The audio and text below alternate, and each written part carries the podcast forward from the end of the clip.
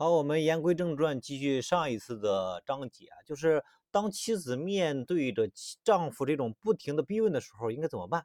第一种情况就是刚开始的逼离，在最开始的时候，男方啊看似疯狂的在逼离，其实还处在一个摇摆不断的啊这样一个犹豫期，所以如果这个时候能够采取正确的修复行为，可以说是事半功倍。比方说。我知道你有情绪，你想通过离婚的方式来解脱，也觉得我改变不了，所以我们之间的关系你看不到希望。如果我是你，我可能也会做出像你一样的做法。其实这个部分就是在描述对方的情绪，甚至点出他的想法，是因为我比较强势，我不给你自由吗？还是你觉得我们总是争吵，你不喜欢这样每天都吵来吵去的感觉。这个时候其实是把问题罗列出来摆出来，有一有二，让对方去确认究竟是哪一个问题。如果不把它摆出来，会出现什么情况呢？就是你自己一直在猜究竟是哪一个问题。万一猜错了，你所做的后面的修复关系的那个努力的方向也就错了，也就失去了。对方观察你改变的大把的时光，最后感觉你不会改变，因为你没有去找到问题去做相应的改变，对吧？啊，从而会决绝的离开。所以弄懂问题是解决问题的第一步。这个时候对方可能不说，你可以说，说出来嘛，让我也衡量一下，看看这个问题我究竟能不能解解决掉。如果能，那我就试试。你也希望我能改好，对不对？也不希望这个家是分裂的，对吧？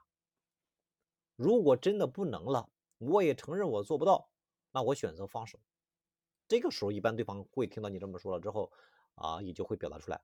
如果对方说了，你也知道是哪个问题了，千万不要以为万事大吉了，还要追问一下，还有其他问题吗？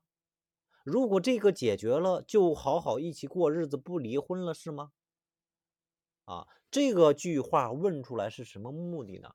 是为了避免对方不说出真正的离婚的原因，而是虚晃一枪，没有把真正的离婚的原因说出来啊，就是来搪塞一下的啊。比方说，对方想跟你离婚，本来是因为你长得丑啊。举个例子啊，本来是因为你长得丑，他非说你做饭不好吃啊，又说你这个脾气不好啊，又说怎么怎么地。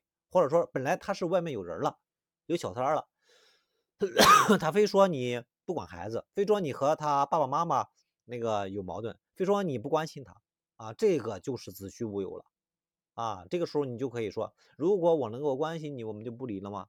对方不会说啊，如果你关心我，我就不会离了，那就说明这个问题是个假问题，不是真问题。所以我们用了一个假设问句来解决这个问题，就是。是否能和好，来确认这个问题的真假，这是第一步哈，记住这是重点。不会的啊，把这句话啊录下来，或者说是把这句话的文字部分给录下来啊。再不会的，你加我的微信，把这个部分的文字部分给你给你写出来啊，这个很重要。第二，针对对方说出来的问题，自己可以有四个应对的方式。就也就是说，对方觉得你不改，对方觉得你为之前为什么那么做，啊，这些其实是有四个对应的方式的啊，这都是干货，其他的机构根本不会去跟你讲这个东西的。第一个叫做合理化，合理化很多机构都有，有的需要写种子信，种子信太长了，别人不一定会看，就算看了也不一定会信，啊，所以第一个叫合理化。合理化的话，我就不具体讲了，因为我这这个音频里面啊，你可以去翻其他的。呃，这个这个这个专栏里面的其他的音频就会有这个合理化的三个步骤，或者合理化的多个方式多个角度。啊，合理化的目的是为了什么呢？就是让对方能够理解你为什么这么做，能够去理解和接纳你的行为。啊，尤尤其有的时候，对方看到的是你的行为，他接受不了你的行为，他是错误的理解了你的动机了。啊，所以合理化第是第一个方式，第二个叫做脱敏。在心理学里面叫做脱敏，什么意思呢？就是在之前有矛盾、有冲突的事件重新再经历一遍。不过这次的做法跟之前完全相反，让他亲身经历一下改变之后的你是如何处理的。比方说，之前你们两个有不同的意见的时候，他来指责你的不对，你来挑剔他的不对，他来埋怨你，你来埋怨他。比方说，这是矛盾。那下一次你们再找一个话题点，也是他有他的分歧，你有你的分歧，但是这次你学会用相反的方式来处理。比方说，他指责你的时候，你说对，你说的对，你说的是你谢谢你能够这么真诚的指出来这个问题啊，非常感谢你，就类似于这样的啊。比方说，对方说你哪个那个地方有问题，说哦，老公你好聪明啊，这个地方你都能够发现。啊，我之前一直没有意识到，老以为你是在攻击我，后来我才发现，你其实是为了我好，所以才会去指出来，你是希望我成长，希望我变得更好，明白吗？啊，再重演一遍，但是用相反的方式啊。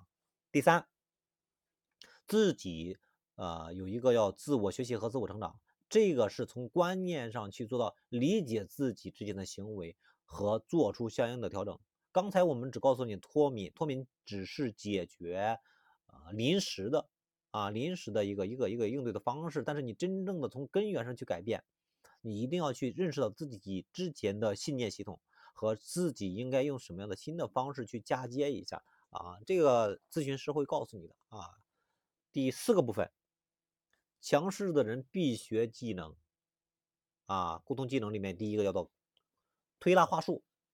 啊，要不然的话，对方，呃，感觉到和你沟通有压力啊，你什么事事情都是有目的的，你总是想要控制他，所以推拉话术是非常好用的。